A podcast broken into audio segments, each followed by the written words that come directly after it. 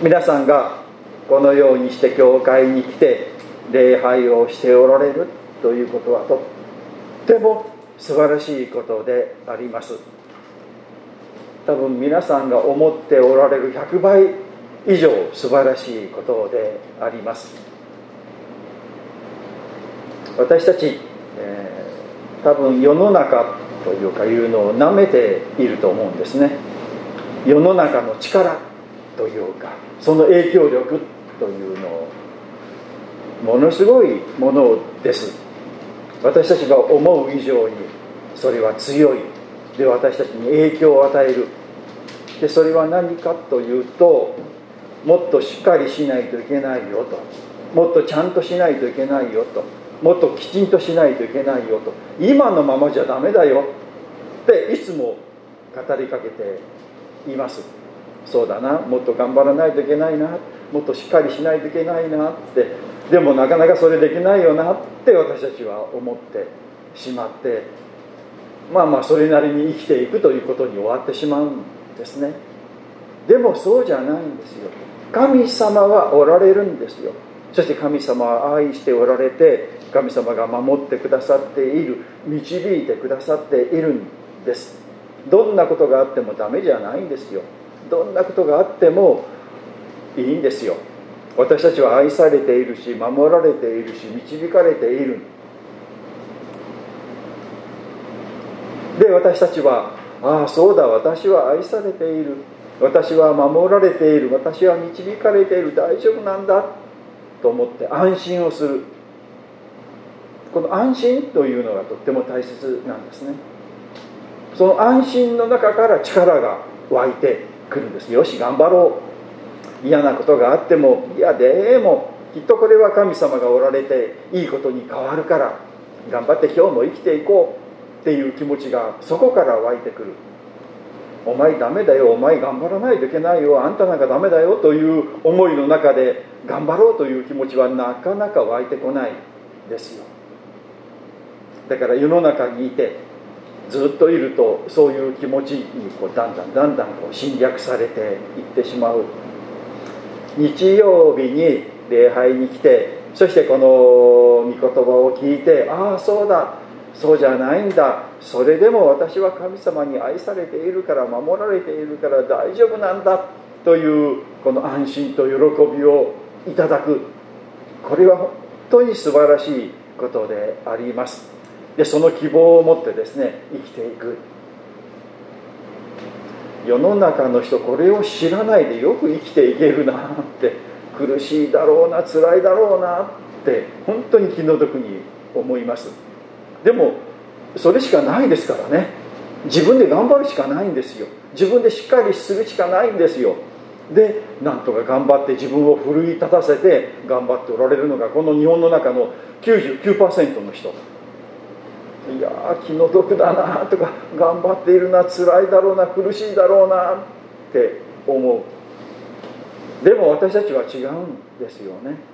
教会に来て礼拝に来ていや神様がおられる私一人だけじゃないんだ。この苦しい状況を自分で頑張って努力して何とかしないといけないんじゃないんだ。神様がおられて神様がちゃんとしてくださるから心配することないんだっていう安心を得ることができる。それがまあ礼拝の目的です。ですから皆さん皆さんが今この礼拝に参加しておられるというのはとっても素晴らしいことであります。喜んでいただきたい。この礼拝で神様が御言葉を語ってくださる。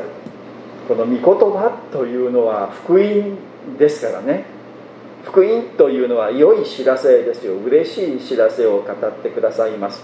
皆さんを今のままじゃダメだよともっとしっかりしないといけないよ。もっとしっかり信じてもっとしっかりあのこのお祈りしてもっとしっかり聖書を読んでもっとしっかりねこの献身してそうならないとダメだよということじゃないんですよ。それはねもう神様の愛に包まれるとおのずから出てくることなんですね。あのイソップ童話だっけな。あの北風と太陽という話皆さん知っておられますよね？イソップ童話ですよね。グリム童話じゃないですよね。多分そうだと思うんですけどね。あのイソップ童話の「北風と太陽」旅人が冬にこう道を歩いている。で、えー、北風と太陽がまあ競争するんですよね。どちらがそのコートをねオーバーをね脱がせることができるかというのですよね。で最初北風がじゃあ俺がやってみる。というのでもう激しい風を吹かせるんですね。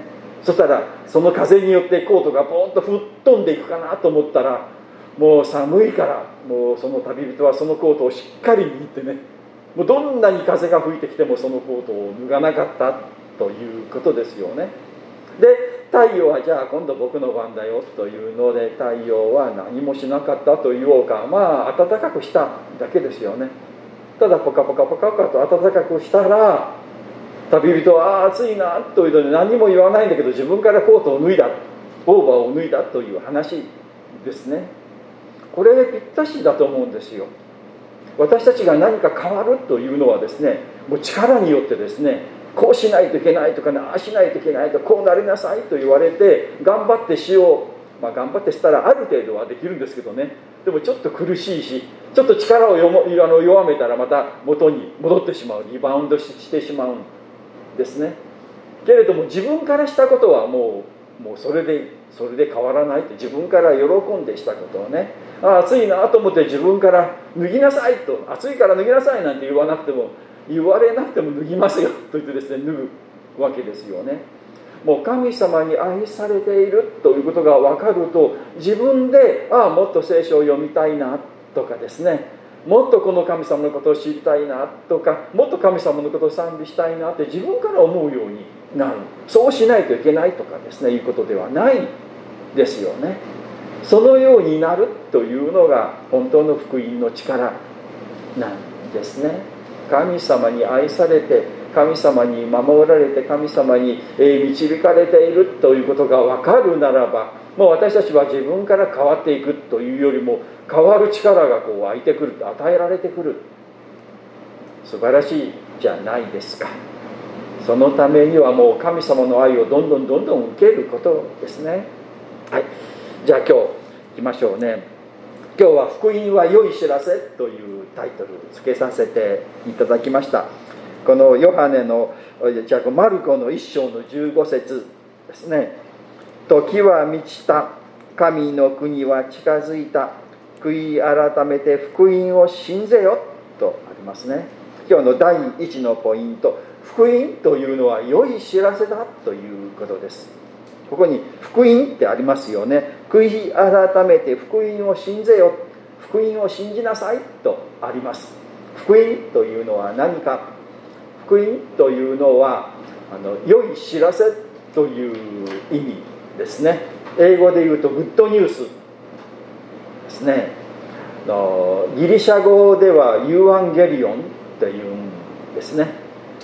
で最近はですねあのユーアンゲリオンというあの言葉を使ったアニメなんかがあるんですよね。すごいですよね「エヴァンゲリオン」っていうあのアニメなんですけどもこれはそのユーアンゲリオンをまあそのエヴァンゲリオンですねにしているということですね。聖書の題材というかまあその名前なんかを取ってあんまり内容は聖書的じゃないんですけどね。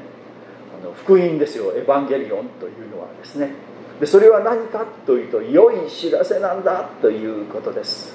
福音というのは良い知らせよかったですねって嬉しいですねって感謝ですねっていうことです。のいいこと皆さんありますよね。例えば合格したよとか言ったらああよかったねって言うんですよね。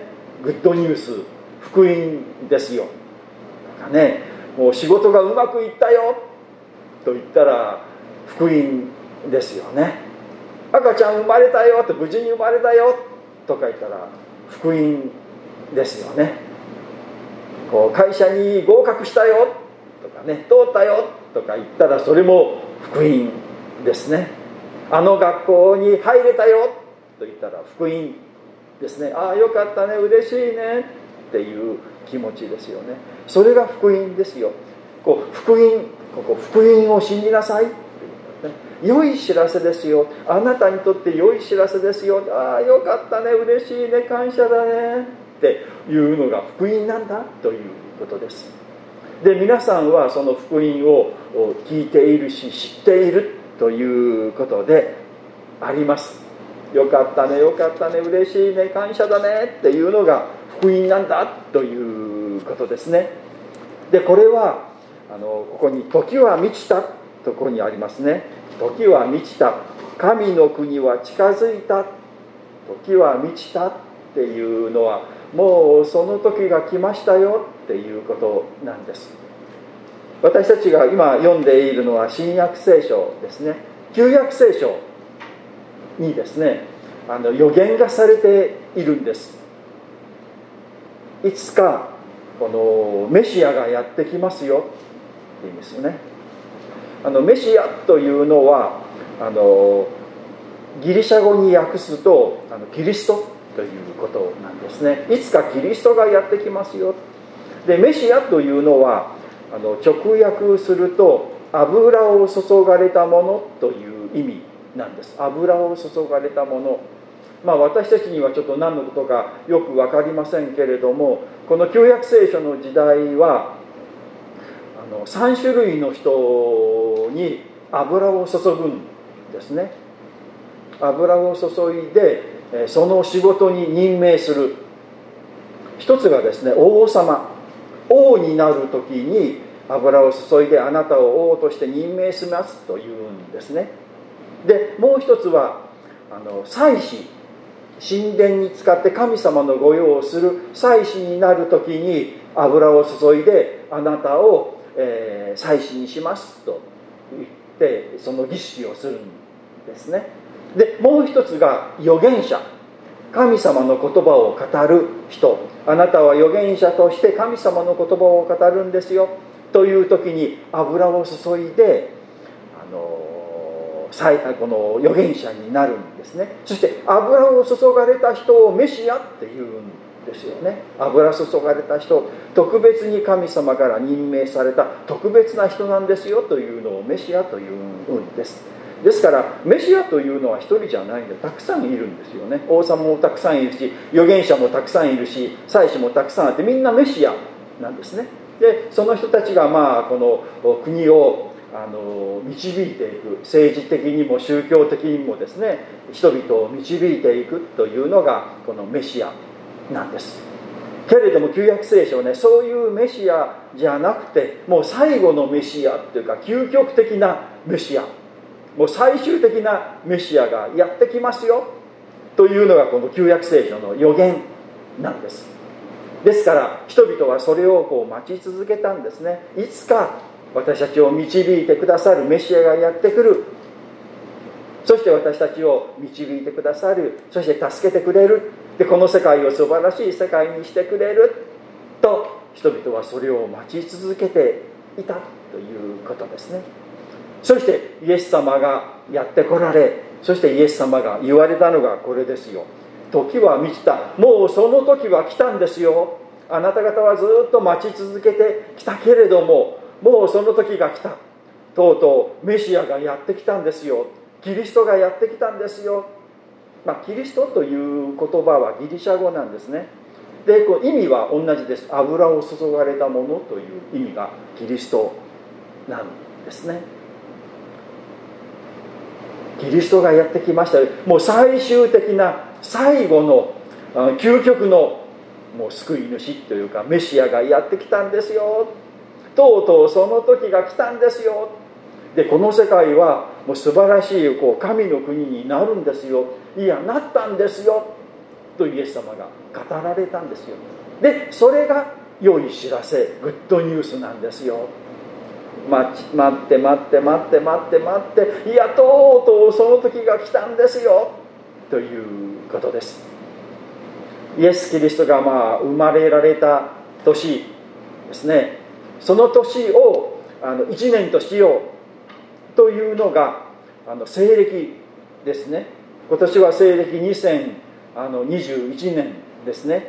ですからイエス様がお生まれになった年を1年としてでずっと数え続けてきたというんですね。まあただちょっと計算ミスをしてですねあの1年じゃなくてイエス様がお生まれになったのはそれよりもうちょっと前じゃないかなというのは後から分かったんですけれどもでもあのイエス様がお生まれになった年を1年としてそれからあのこう年を始めようという意図はこの西暦ですね。西暦というのは日本語の言い方ですね。本当はあの AD って言いますよね AD これはラテン語なんですよ。あのアンノドミノといって主の年1年2年3年。主の年というのはイエス様ですよ。だから西暦というのは本当はキリスト暦なんですよね。でもキリスト暦って言い言いにくいし言い言いたくないで日本人はね。だからこれは西洋の暦なんですよというのに西暦というんだけれども本当はキリスト暦なんですよ。イエス様がお生まれになって AD という世界ですね。そしてイエス様が生まれられない前の世界を BC って言いますよね。BC はですねラテン語じゃない英語なんですよね。これは Before Christ という略ですよね。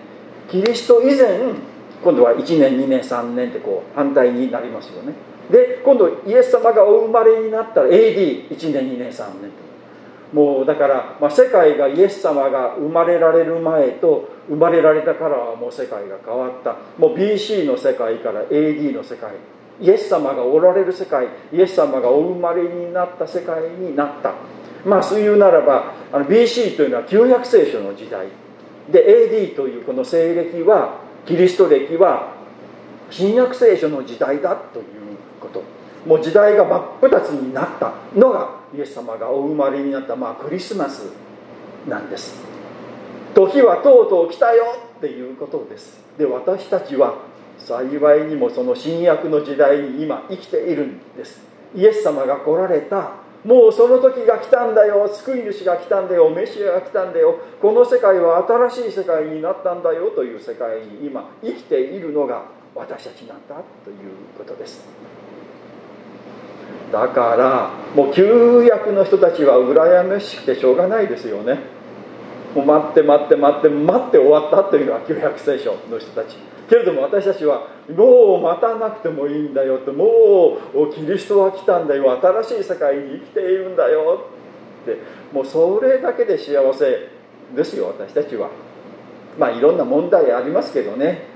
もう環境の問題とかですねコロナの問題とかもう経済的な問題とかいろんな問題は山積みですけれども。でもそんなことを吹っ飛ばしていやでも今は旧約の時代ではない新約の時代なんだという幸い。それはグッドニュースなんですよ。良い知らせなんです。私たちはその時代に生きている。だからこうそのことを喜ぶ。いや私はもうすでに新約の時代に生まれてきただけで幸せだ。ですね。こう喜ぶべきでありそれだけで本当に嬉しいことであります。ね。神様が皆さん一人一人を愛していてくださりこの世界に生んでくださっている。それはとっても素晴らしいこう嬉しいですね。良い知らせの時代に生きているということですね。第2番目ですね。ここに「悔い改めて」とありますよね。悔い改めて福音を信ぜよとあります。悔い改め。悔い改めということは方向転換をすることということなんです。第2のポイントですね。悔い改めというのは方向転換をする。皆さん悔い改めというイメージどう思っていますか？私青年の頃悔い改めっていうのは苦しくてね辛かったんですね。何かああの悪いことをしたこの悪いことをしたこれをみんなねこう言わないといけないみたいにこうあの思ってですね悔い改めしないといけないんだけれどもなんかしたくないなみたいな思い。でそれをいつもずっとこう抱えているみたいな感じあのありました、まあ、確かにあのヨハネの第一の手紙のですね一章九節にこういう言葉が書いてあるんですね。ヨハネ第一ヨハネの1の9ですね。自分の罪を公に言い表すなら神は真実で正しい方ですから罪を許しあらゆる不義から私たちを清めてくださいますとあるんですね。こう自分の罪を公に言い表すならばみんなの前で私はこんな悪い人間ですよこんなことをしましたよということを言うならばというふうにまあ取ることができる。まああのそのようにしましたよ私。ですね苦しくてですね。だけれどもそこまでしなくてもいいんですよこれは。皆さんはね公の公の前で自分の罪をね言い表しているんです。それは何かというと洗礼式です洗礼式。皆さん洗礼受きでおられますね。あれはみんなの見ている前でしますよね。あれは神様の前で私は罪人ですということを認める儀式なんですよ。あれは公に自分の罪を認めるということですね。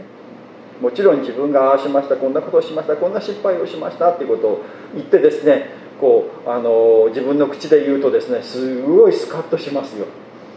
わあ許されたなっていう感じがすごくするんです。けれどもね、まあ、それは心理学的な効果であって、まあ、それあのしないといけないということではないんですね。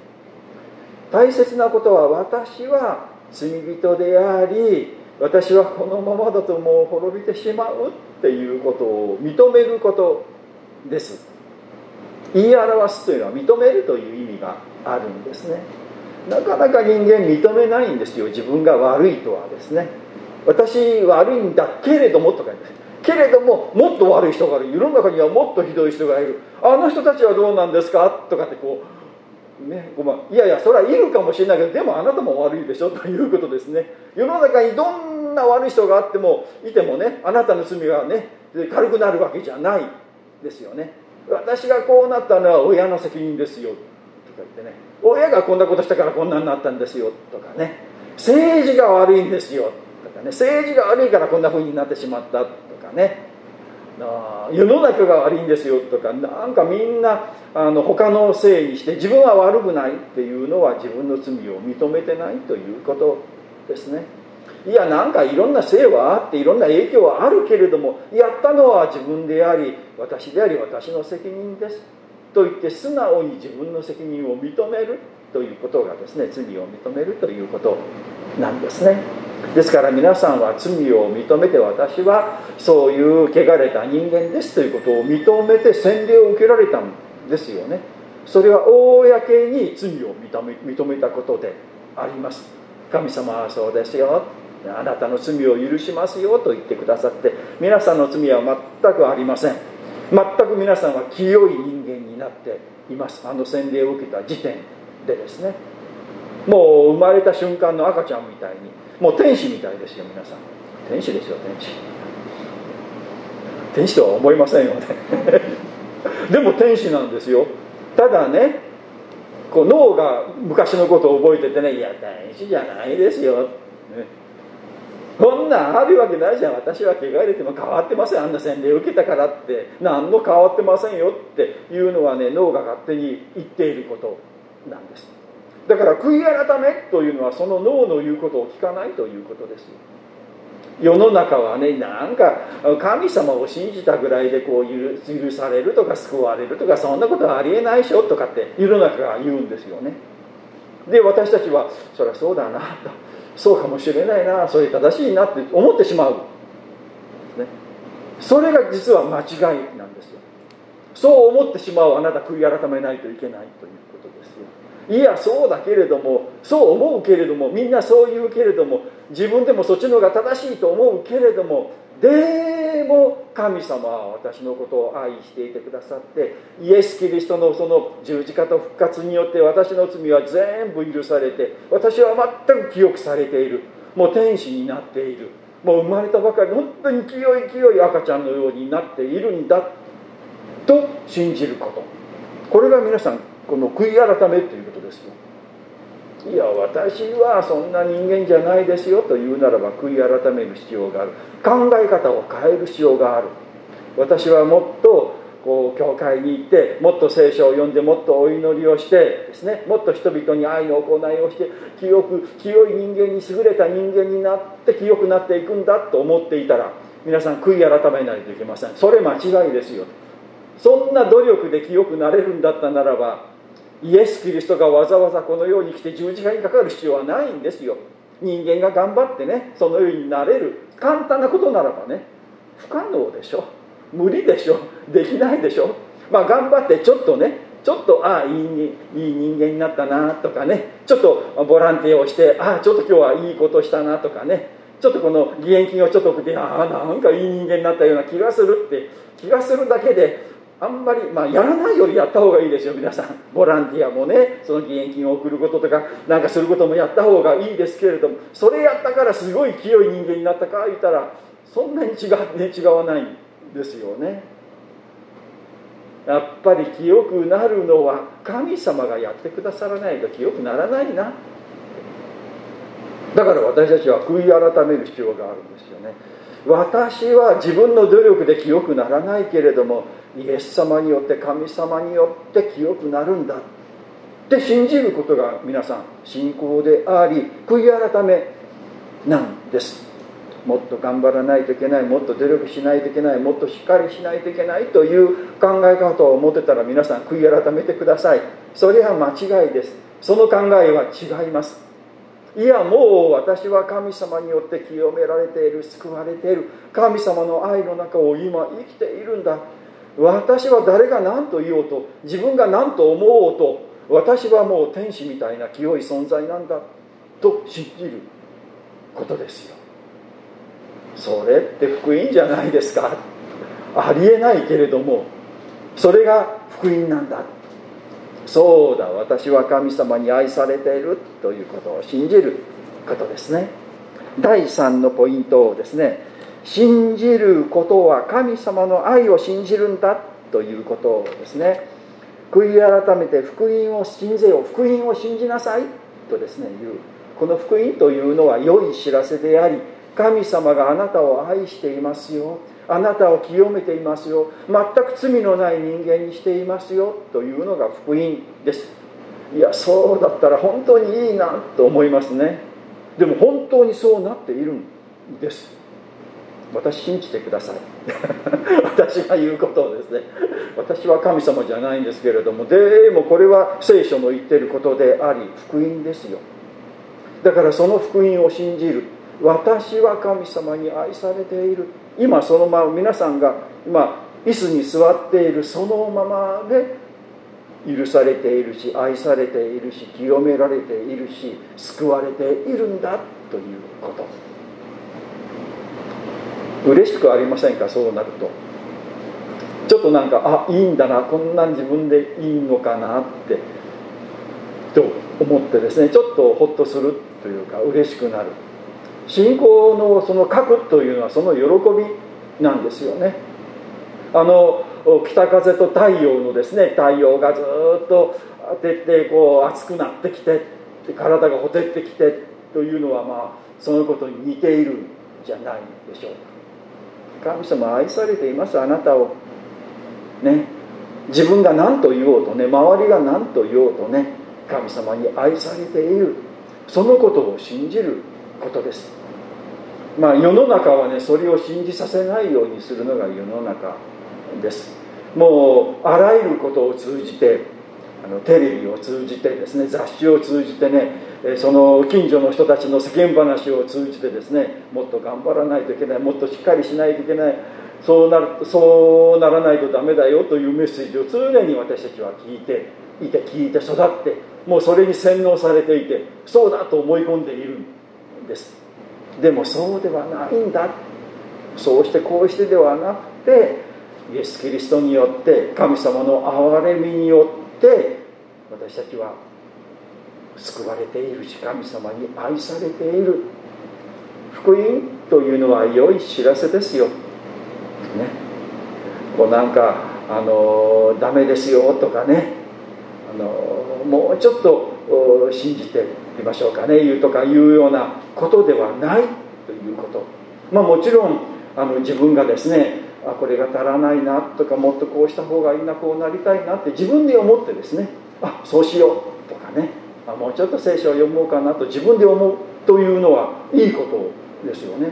こう自分で思うというよりもその思いを神様が与えられると言った方がいいですよね。でそうしなくてもいいんですよ。でもそうしたいなと思う。それが福音です。神様の愛ですよ。だからその思いを持っていつも喜んで感謝。ああこんな私を神様が愛してくださっている。こんな私を神様は清めてくださっている。私のことをこう好きだと言ってくださっている。皆さんは神様のお気に入りですよ。あなたは。いや私なんかお気に入りじゃないんじゃないかなと。あのマザー・テレサぐらいになったらお気に入りって言われるでしょうけど私なんかそんなちょっとそんなこと言われそうもないなって思うでしょ。悔い改めためないといけないんですよ。あなたを神様はお気に入りなんですよ。なぜかというとあなたのためにイエス・キリストが十字架にかかって死ぬことですよ。それをお気に入りと言わないでど誰をお気に入りと言うんですか。私のために神様はそれまでしてくださって私を見ていてくださる私を愛していてくださるというのが福音なんですよ。良い知らせでしょ？グッドニュースでしょ？私は神様に愛されているというのをもう額面通りそのまま信じること。悔い改めて福音を信じましょう、ね、この1週間もそのことを忘れないでもう片時も忘れないで私は愛されているんだ許されているんだ清められているんだもう天使なんだ信じて生きてください。だけどまあ世の中厳しいからね。でその思いはだんだんだんだん欠けてくるんですよね。そうなるとやっぱり日曜日教会に来た方がいい。